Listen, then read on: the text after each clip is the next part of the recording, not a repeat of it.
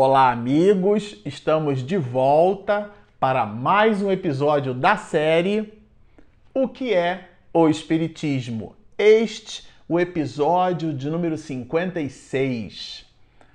Bom, para você que está nos acompanhando, está nos assistindo, nos prestigiando no canal, nós vamos com este episódio nos despedindo da primeira parte desta obra maravilhosa, o que é o Espiritismo.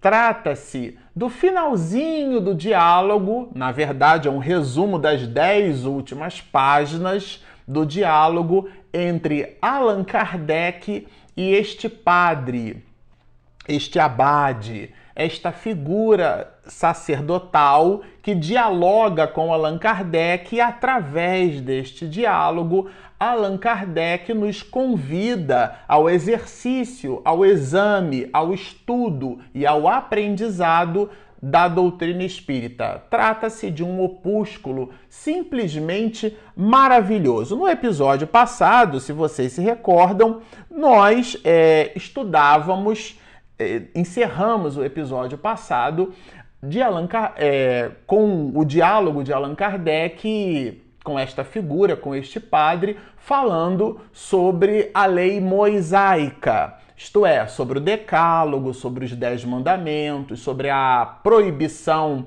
que a igreja é, sinaliza ter feito Moisés em cima da comunicação com os mortos e desdobramos linhas de raciocínio gerais colocadas por Allan Kardec em cima destas questões.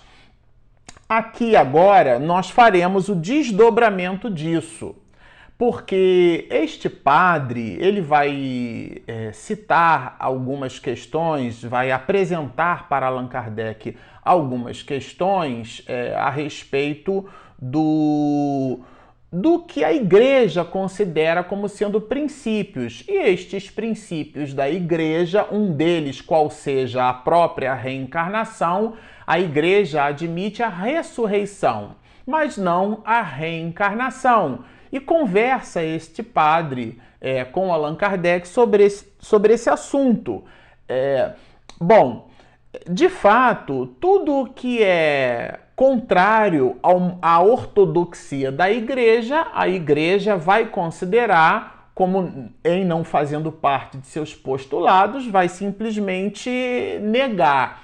Mas mais do que isso, vai colocar na conta, isso que nos chamou muito a atenção aqui na leitura, na conta do demônio, na conta do diabólico, na conta do perverso, do mal. Allan Kardec vai nos dizer aqui que existe uma semelhança de entendimento entre a igreja e a doutrina espírita. Porque o que a igreja vai chamar de demônio, o espiritismo vai chamar de espírito mau, de espírito perverso, mas na verdade pouco importa o nome. O que importa é o conceito. A gente vai encontrar isso logo na introdução da obra, O Livro dos Espíritos. Allan Kardec vai nos dizer que para designar coisas novas são necessários termos novos. Por que é que não dissemos é, demônio? Aliás, ele trabalha, Allan Kardec, a etimologia dessa expressão como sendo gênio, e aqui ela vai substituída por um espírito mau. Ou seja, em a doutrina espírita, estudamos que os espíritos são nada mais, nada menos é, o desdobramento na erraticidade dos homens e das mulheres que animaram personagens que tiveram por sobre a face da terra, qual seja, Marcelo Shoa nesta existência, quando desencarnar, quando morrer, quando deixar o corpo físico que é um avatar, ele voltará para a erraticidade, para o mundo espiritual, e ele vai então é, manifestar-se como espírito imortal, levando para o mundo espiritual todo o conjunto de valores que conquistou através do exercício que fez nesta última existência, significando dizer que se nós temos inclinação e propensão para o bem, esta mesma inclinação e propensão para o bem nos acompanhará no mundo espiritual. Se estamos então diante de um espírito mau, de um espírito perverso e acompanhamos de uma forma geral nos noticiários notícias boas, mas também notícias ruins, situações, é, atitudes permeadas por criaturas que a gente fica assim: meu Deus, como pode um ser humano agir deste jeito? esta criatura, quando desencarna e vai para o mundo espiritual, ela continua com esta vibração, com este pensamento, com esta atitude tenaz, com igualmente ruim. E é destes espíritos maus que nós estamos falando, mas a igreja os chamará de demônio. Allan Kardec, ela, ele vai trabalhar esse assunto no livro dos Espíritos, é, inclusive quando ele trata das concordâncias bíblicas em relação às proposições da doutrina espírita, ou seja, a doutrina espírita não se movimenta do ponto de vista conceitual contrária ao pensamento da igreja. Muito pelo contrário, o espiritismo entende é, e desdobra esses assuntos. Aquilo que nós chamaríamos na igreja, por exemplo, de zona purgatorial, poderemos interpretar como sendo as colônias espirituais. O que é uma colônia espiritual? O que é a palavra umbral como simplesmente uma passagem? Então, qual seja? São interpretações, mas as palavras, como elas são valoradas em cima, não da sua etimologia, mas do conceitual e do significante que nós derivamos em cima do que aprendemos com o uso destas mesmas expressões, nós precisamos nos servir de um vocábulo novo para designar conceitos novos. Então Allan Kardec vai nos dizer assim: a igreja não nega os bons espíritos, mas não considera bons aqueles que vêm contradizer seus princípios imutáveis. Ou seja, não há bondade, não há um ensinamento num espírito bom que nos aturde a essas mensagens que a gente vê permeadas e simplesmente difundidas por listas de WhatsApp por aí, falando sobre o fim do mundo, falando sobre as calamidades, incitando-nos em cima de datas, de acontecimentos. Os espíritos bons, os espíritos nobres, eles nos dão informações de cunho geral. Quando elas se nos mostram muito específicas, há que desconfiar, porque a despeito de orientar, elas criam alarido, elas criam dissensões, confusões e, portanto, não se mostram como vindas de espíritos bons e, por sua vez, não são, não vertem desta natureza imutável de Deus, que é amor, que dá nos ensinamentos benfazejos através desses espíritos superiores, destas almas nobres, com igualmente boas. Então ele vai falar justamente disso e desdobra o codificador dando-nos uma ideia desta linha de raciocínio entre o passado, o presente e o futuro, quando nos diz assim: Galileu foi acusado de heresia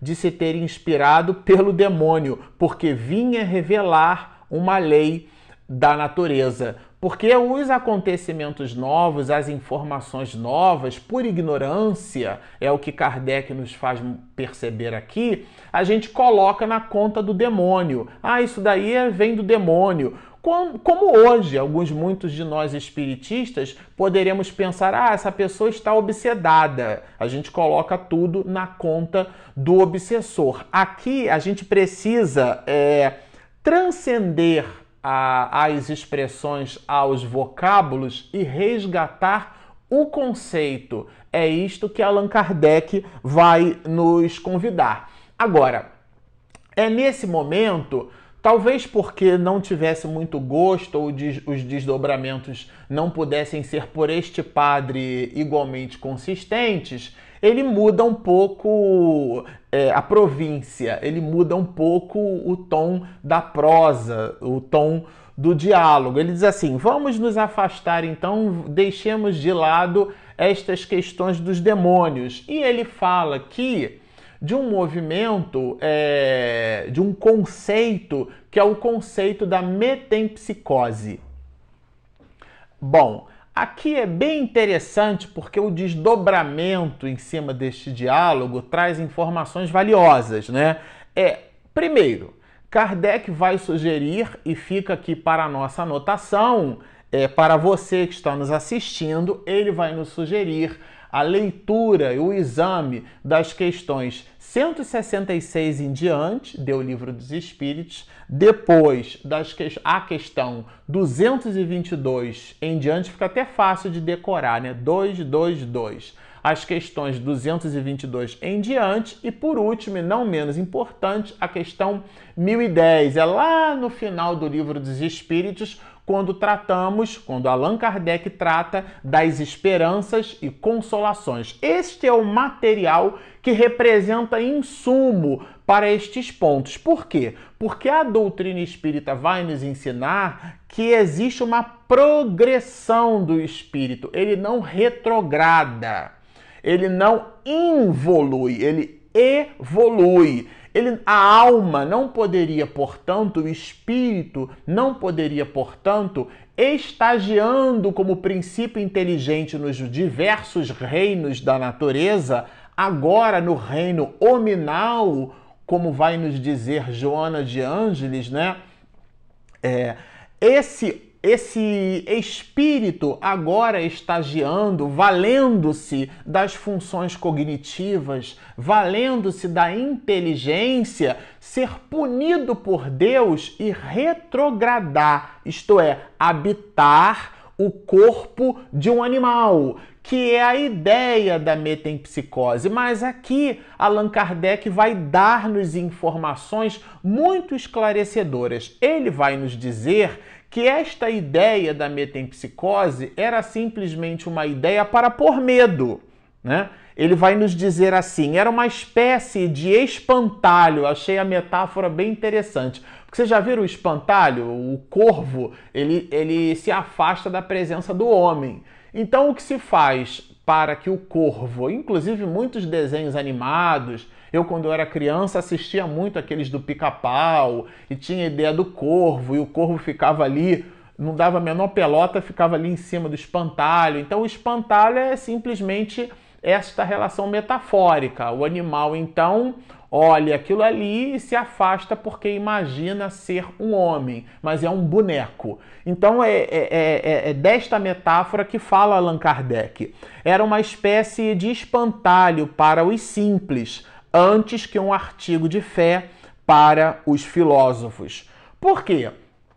Porque não era simplesmente é, um traço de entendimento entre os filósofos é, primitivos, os filósofos, estamos falando de filósofos antes de Jesus é, que efetivamente acreditassem nos processos de metempsicose. Então a alma ficava, olha, como a gente fala hoje, né? É, cuidado, o demônio, ou então cuidado, o espírito obsessor, o espírito mal, pondo medo. Cuidado, você vai voltar para o corpo de um lobo e ali você ficará muito tempo. O budismo, por exemplo, tem essa ideia da metempsicose que herda inclusive desses preceitos, que tem a sua origem, a sua gênese nestes processos, mas não era é, exatamente um desdobramento é, filosófico, como vai nos dizer Allan Kardec. Separamos aqui um outro trecho bem interessante. Os espíritos ensinam que a alma não retrograda, mas progride sempre. Isso é Allan Kardec dizendo. Suas diferentes existências corpóreas se cumprem na humanidade. Então, nada de imaginarmos que o espírito volta para o corpo de um animal. Isso não existe em a doutrina espírita sendo cada uma um passo que a alma dá na senda do progresso intelectual e moral. Então, portanto, fica aqui esclarecido esse tema que vai pululado por este padre. É... Agora, o... o professor é, Rivaio vai desdobrar o tema, vai continuar neste diálogo, fazendo-nos perceber que a reencarnação ela apresenta elementos muito lógicos. Ela apresenta questões muito racionais, a ideia lógica da multiplicidade das existências, a ideia de que nós somos os artífices do nosso futuro, da, a nossa liberdade de arbitrar, portanto, de decidir, é com, é com esta liberdade, é, aliás, relativa, porque Deus amplia as nossas percepções em cima da ampliação da nossa cognição, seja esta uma cognição intelectual como igualmente uma cognição moral. Então, portanto, a nossa capacidade de arbitrar, de decidir, ela está intimamente associada à nossa condição espiritual. E é disto que fala o codificador. Ele vai falar justamente disso, dos efeitos é, demonstráveis da reencarnação. Mas continua o mestre de Lyon quando nos diz assim: está demonstrado que certos efeitos existentes são materialmente impossíveis sem a reencarnação. Ou seja, a reencarnação é um instrumento, é a pedra fundamental. Por isso, vamos encontrar na questão 171 do Livro dos Espíritos esta pergunta do professor de Lyon é, às entidades venerandas: em que se funda o dogma? Qual é o fundamento? Qual é a base da reencarnação? E a resposta é brilhante que remete inclusive à questão de número 13 do Livro dos Espíritos, na justiça e na bondade de Deus, porque não há um outro mecanismo filosófico que consiga trazer Deus como sendo justo e bom, senão através da reencarnação. A reencarnação é até hoje na história da humanidade, em todas as religiões que pululam o pensamento dos mais de 7 bilhões e 300 milhões de seres humanos por sobre a face da Terra é a única que nos dá o entendimento de um Deus justo e de um Deus bom. Por quê? Porque ele nos faculta, através da utilização das ferramentas que são as possibilidades do cotidiano, as nossas possibilidades de soerguimento. Então a criatura, ela é a responsável por um lado e pelo outro em cima do seu próprio futuro. E isso é brilhante. Isso é simplesmente sensacional. Agora, Inclusive, baseando-se nessa linha de raciocínio, Allan Kardec, do ponto de vista retórico, vai perguntar como pôde então a religião consorciar-se ao materialismo, porque o materialismo nega a doutrina espírita e a igreja, com igualmente, passou a negar o, a, a doutrina espírita, como poderia a igreja aliar, aliar-se ao materialismo é pura e simplesmente é, sem o entendimento de que o Espiritismo traz Jesus de volta, que o Espiritismo traz a beleza da justiça e da bondade de Deus através do entendimento correto do que seja a reencarnação. Então, é, ele, esse padre, né? É, ele vai, na verdade, confrontar é, Allan Kardec em cima dessa crença na vida futura. É, e vamos produzir, vamos ler aqui o, o seguinte apontamento do mestre de Lyon. Se esta crença fosse indispensável à salvação dos homens, que seria daqueles que desde o começo do mundo não tiveram possibilidade de possuí-la? Porque aqui é bem interessante. Esse confronto que eu disse é assim. O padre vai perguntar para Allan Kardec, né? Mas e quem não crê? na reencarnação. Como fica esta criatura na erraticidade? é a questão 982 do Livro dos Espíritos, que nós super recomendamos a você que está nos assistindo, dê uma olhadinha lá na obra. Esta questão é brilhante porque ela mostra que só o bem determina a condição do espírito no mundo espiritual. Allan Kardec vai falar disso, né?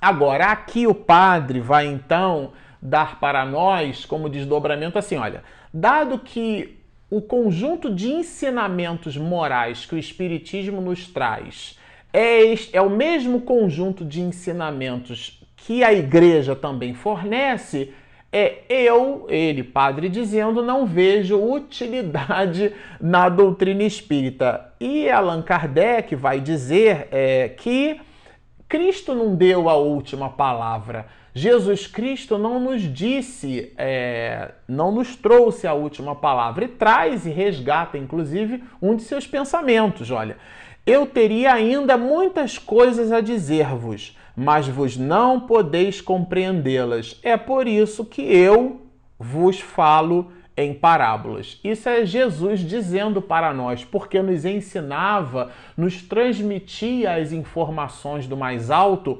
através de, de, de, parábolas, isto é, de relações metafóricas. Quando falava Jesus, então, do amor, da sabedoria, da bondade de Deus, olhai para as aves do céu, para os lírios do campo. Olha que beleza, gente. Isso é uma poesia, né? É, não ceifam nem plantam. E, ou seja, se nós, se as aves recebem de Deus todas as condições para se alimentarem, o que não pensar de nós, as criaturas, né? Mateus 6,33, mas buscai primeiro o reino de Deus e a sua justiça, e todas as outras coisas vos serão acrescentadas. É desta linha de raciocínio que nos fala Allan Kardec, né? Portanto, Deus é infinitamente sábio e é justamente o, a reencarnação o pivô do entendimento desta mesma sabedoria. É, pretendendo todas elas possuir exclusivamente a verdade necessária à salvação, detestam-se intimamente e anatematizam-se em nome do seu divino mestre, que não pregou senão o amor e a caridade. Aqui é um trecho que nós separamos de um movimento que consideramos paradoxal entre nós, isto é, detestamos-nos uns aos outros em bandeiras religiosas diferentes para amarmos a Deus. E isso é de fato é, um movimento paradoxal da alma da criatura humana e nós fazemos isso o tempo inteiro. Então, a despeito de querer mostrar para nós e para as outras pessoas que a nossa religião é a dona da verdade, a possuidora dos postulados mais verdadeiros, mais próximos da verdade, nós criamos mecanismos de confronto com os outros. Nós então passamos a odiar as criaturas distanciando-nos do entendimento de que se Deus é nosso Pai, aquela pessoa que nós buscamos detestar porque tem uma religião diferente da nossa é nada mais, nada menos do que nosso irmão. Ou seja, é um movimento paradoxal. Não é isso que a religião nos ensina e é esta unidade reflexiva que faz-nos Allan Kardec, é que traz à baila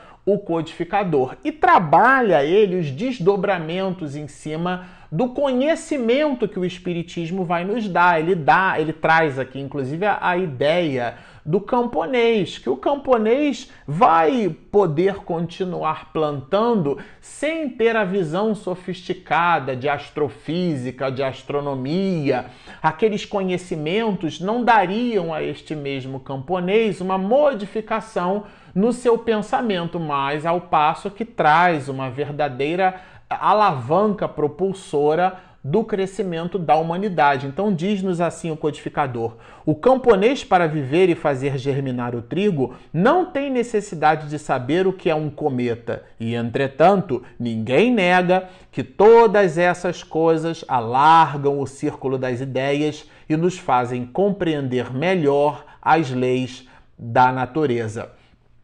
Portanto, aqui a gente vai perceber como desdobramento que o que o Espiritismo combate é o materialismo. O Espiritismo vai combater o materialismo, portanto, apresentando o espírito imortal, porque eles falam dos seus, é, dos seus prazeres na erraticidade, do júbilo, o prazer de ter praticado bem, o júbilo de ter sido o homem bom, mas com igualmente aqueles que vão apresentar os seus decessos, o remorso de não ter praticado bem, né? o punhal na mente, o punhal moral de ter percebido o conjunto de possibilidades para ser um homem bom e o desperdiçou esse tempo cuja ampulheta que não volta, a areia que simplesmente desce, atuando em cima dos valores da gravidade. Então, esta alma, ela vai falar dela mesma e é disto que fala a doutrina espírita, né? Allan Kardec vai nos dizer assim: não é mais pelo raciocínio, pela fé cega que se diz ao materialista que nem tudo se acaba com o corpo, é pelos fatos que se lhe mostram visíveis e palpáveis. Ou seja, vai nos dizer a doutrina espírita do seu axioma primordial: fora da caridade não há salvação. Vai nos dizer Allan Kardec desta bênção maravilhosa que é simplesmente o exercício no bem que o cristão sincero deve possuir. E ele encerra esta primeira parte, dando a este padre algumas dicas. A leitura desta obra, o que é o Espiritismo, depois ele, Allan Kardec, vai sugerir a obra O Livro dos Espíritos a obra O Livro dos Médiuns, O Evangelho segundo o Espiritismo e o Céu e o Inferno. Fechando, então, vamos dizer assim, um conjunto de ideias a respeito dos princípios básicos da doutrina espírita. Bom, como vocês observam, trata-se de uma obra maravilhosa. No próximo episódio, continuem conosco, porque vamos estudar o capítulo segundo desta obra fenomenal que é o que é o Espiritismo. Fiquem conosco, sigam-nos e muita paz.